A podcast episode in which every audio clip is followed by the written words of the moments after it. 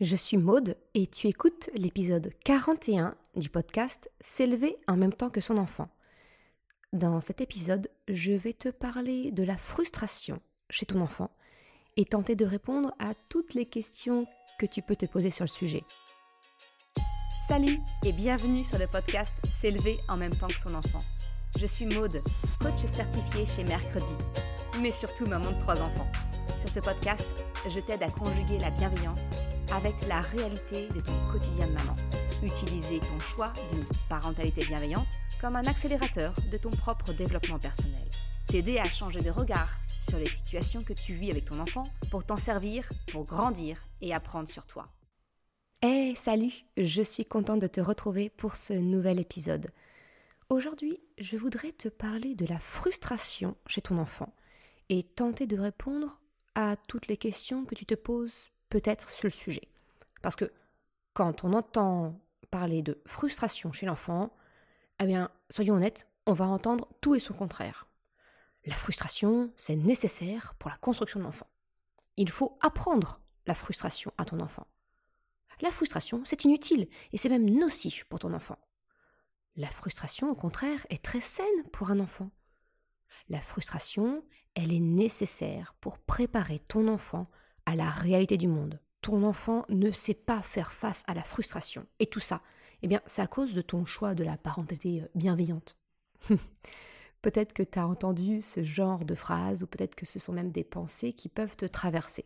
Soyons honnêtes, il y a vraiment de quoi se sentir complètement perdu et avoir le sentiment, eh bien, de marcher tel une équilibriste sur la frontière, hein, qui est la bienveillance, et qui délimite d'un côté la parentalité autoritaire, classique, de l'autre côté, hein, de celle qui est plutôt laxiste. On a vraiment l'impression bah, que la bienveillance, c'est un fil entre les deux.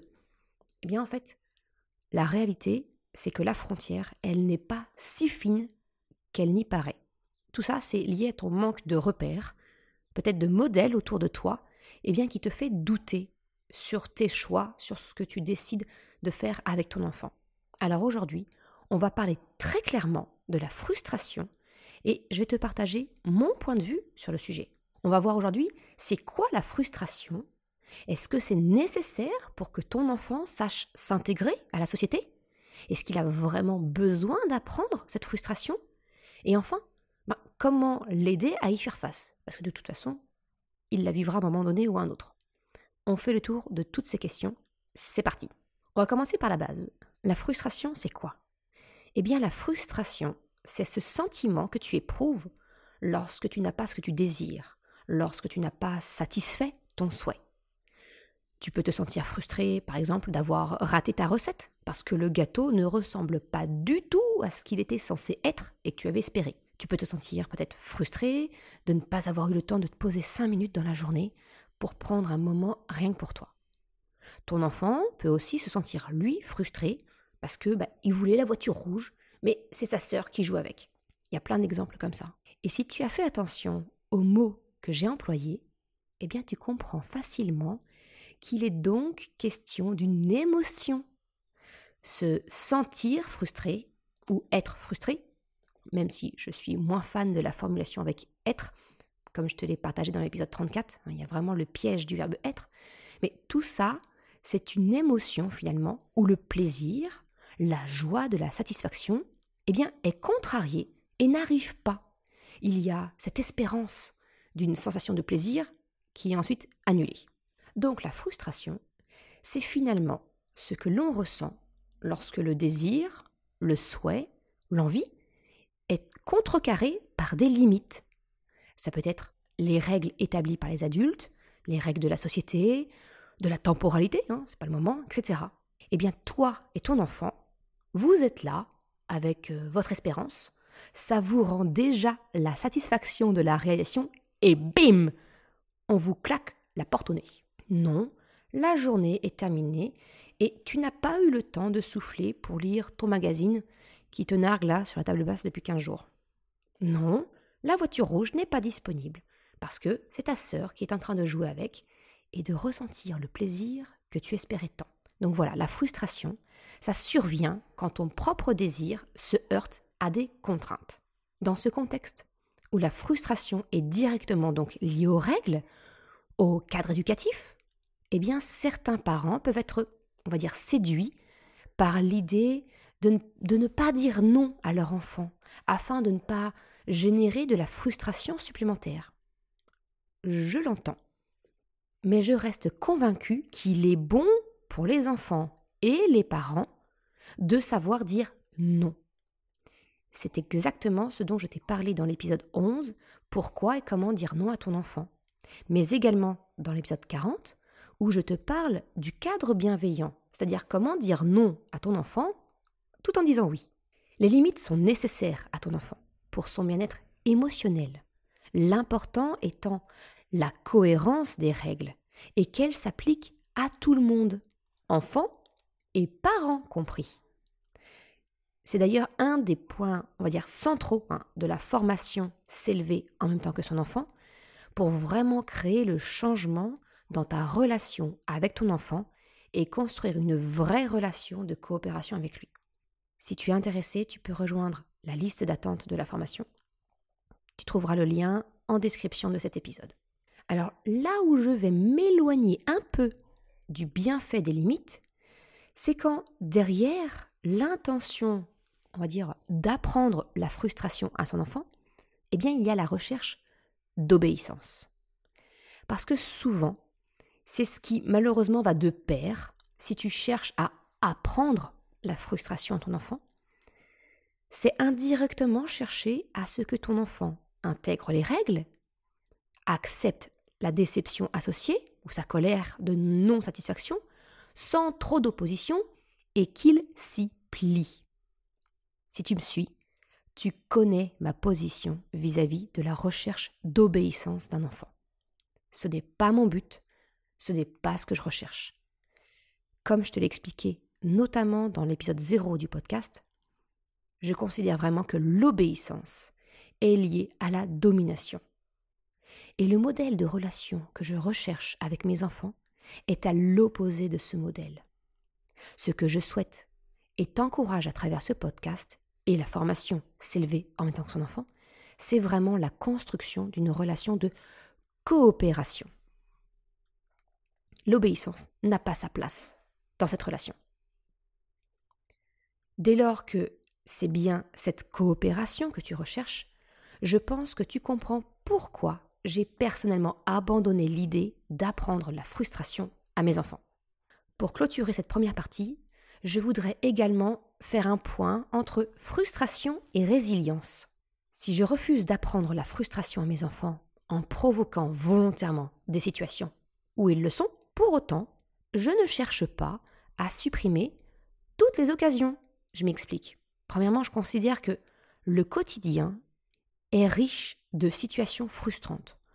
Donc je n'ai pas besoin de faire en sorte de les confronter à la frustration, ça arrive tout naturellement. D'autre part, la frustration, elle a également des bénéfices. Car lorsqu'une personne sait faire face à la frustration, qu'elle sait accueillir cette émotion, la verbaliser, l'exprimer, s'y adapter, eh bien c'est une forme de résilience. Et on le sait, la résilience, c'est une grande qualité dans la vie. Il y a une étude assez connue où euh, le comportement d'enfants de 4 ans a été analysé. Elle est connue sous le nom de l'expérience des chamallows. Peut-être que tu en as entendu parler ou pas, je te la résume en quelques mots.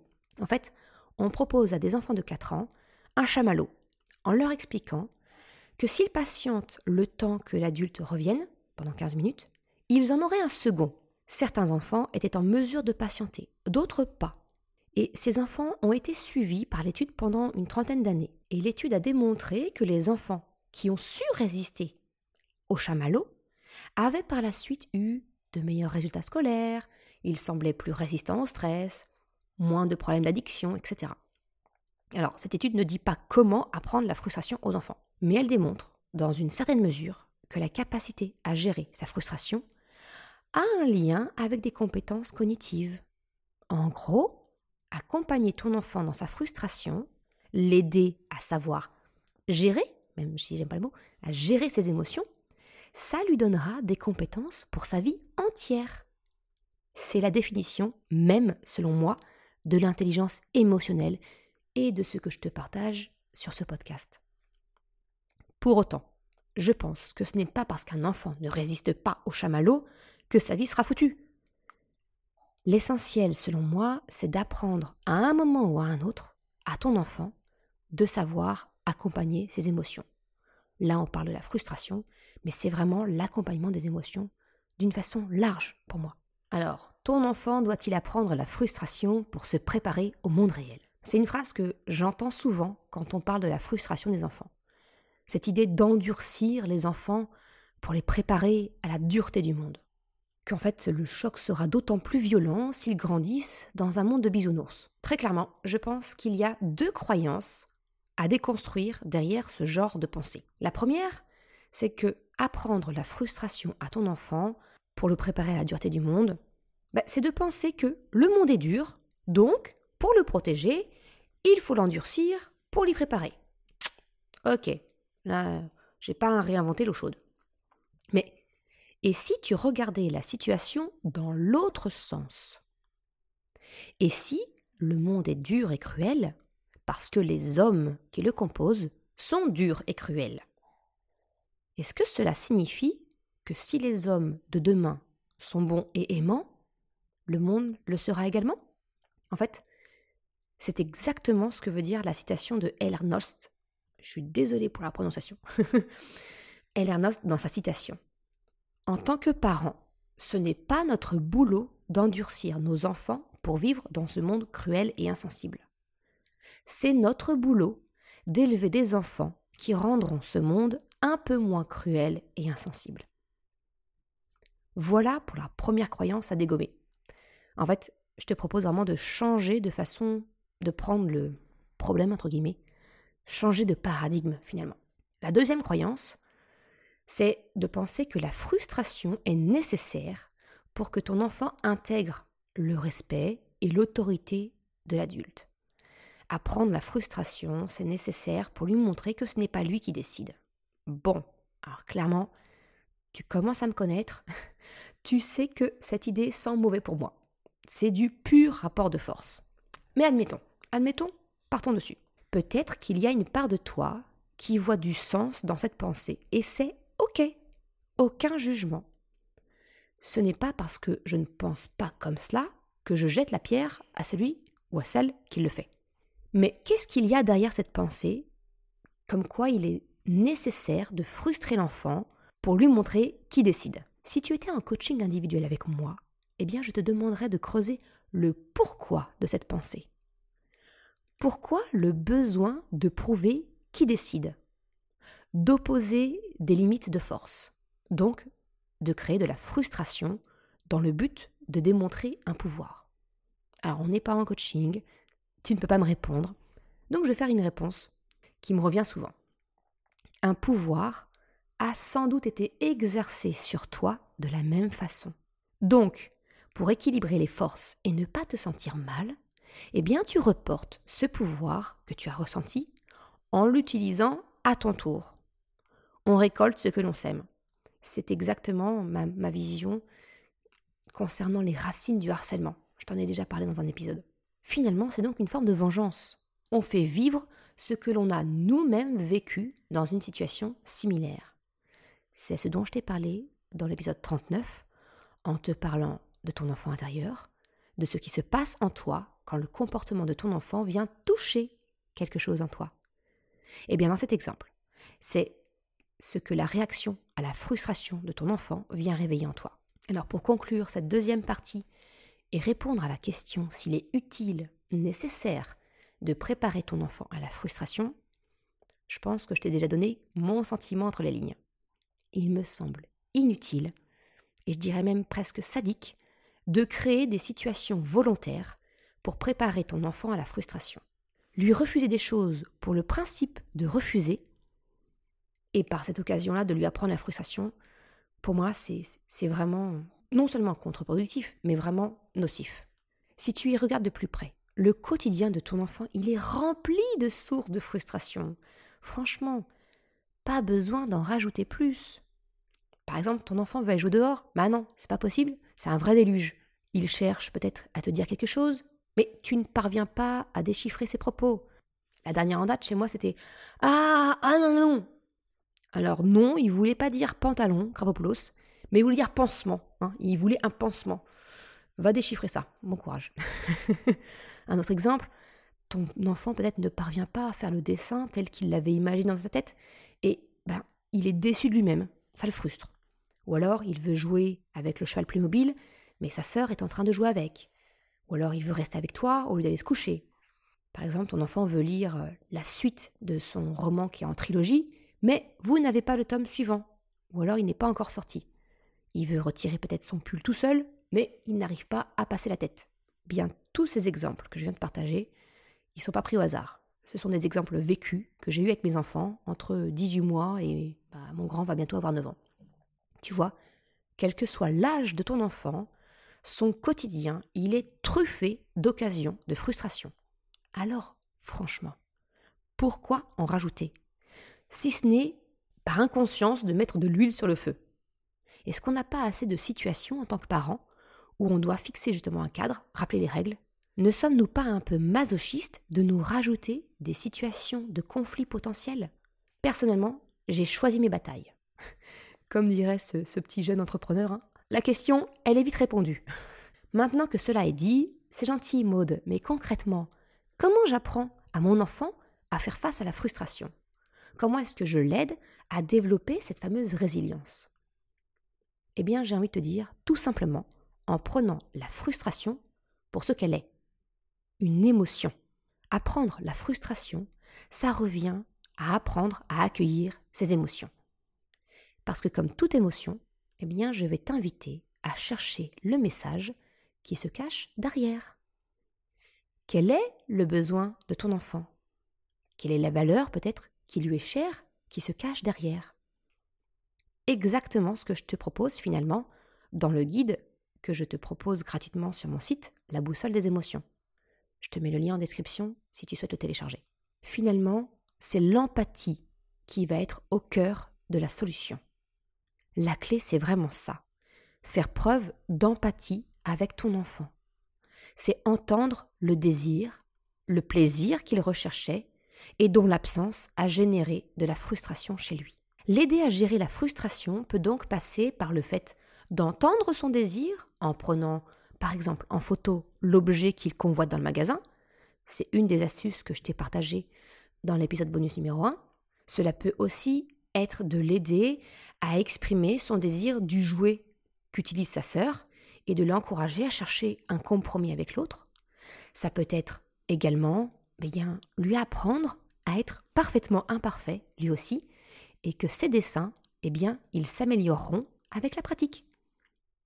Aider ton enfant à faire face à la frustration, ça dépend finalement de la nature de ce qui a suscité la frustration c'est chercher le message caché derrière. Je ne peux pas te donner des exemples concrets parce que c'est vraiment dépendant de l'émotion, du besoin derrière qui a suscité cette frustration. Donc tu le vois, il n'y a pas de solution générique pour la simple et bonne raison que tu n'apprends pas à ton enfant à accompagner ses émotions d'une manière globale, mais bien en fonction de ce qui a suscité l'émotion. Ce qui compte, ce n'est pas tant l'émotion ressentie que la cause de l'émotion. Et c'est bien là le cœur du problème, et donc là où tu devrais concentrer ton attention. Regarder la racine pour adapter ta réponse. Tout le programme de l'intelligence émotionnelle que je t'encourage à développer chez toi et chez ton enfant. Je te remercie d'avoir écouté cet épisode jusqu'à la fin. Tu retrouveras une retranscription sur le site mercredi.com. Le lien est en description. Si tu as aimé cet épisode, s'il t'a été utile, je t'invite à le partager, à en parler autour de toi. Ou si le cœur t'en dit, de me laisser une note de 5 étoiles et un commentaire sur Apple Podcast ou Spotify. Cela me permet de faire connaître le podcast et ça m'encourage à progresser. Un grand merci à celles et ceux qui prennent le temps de le faire ou de m'envoyer un message privé parce que leur plateforme d'écoute ne leur permet pas. Je te souhaite une excellente journée, après-midi, soirée, quel que soit le moment où tu écoutes, et je te dis à la semaine prochaine pour un nouvel épisode. Ciao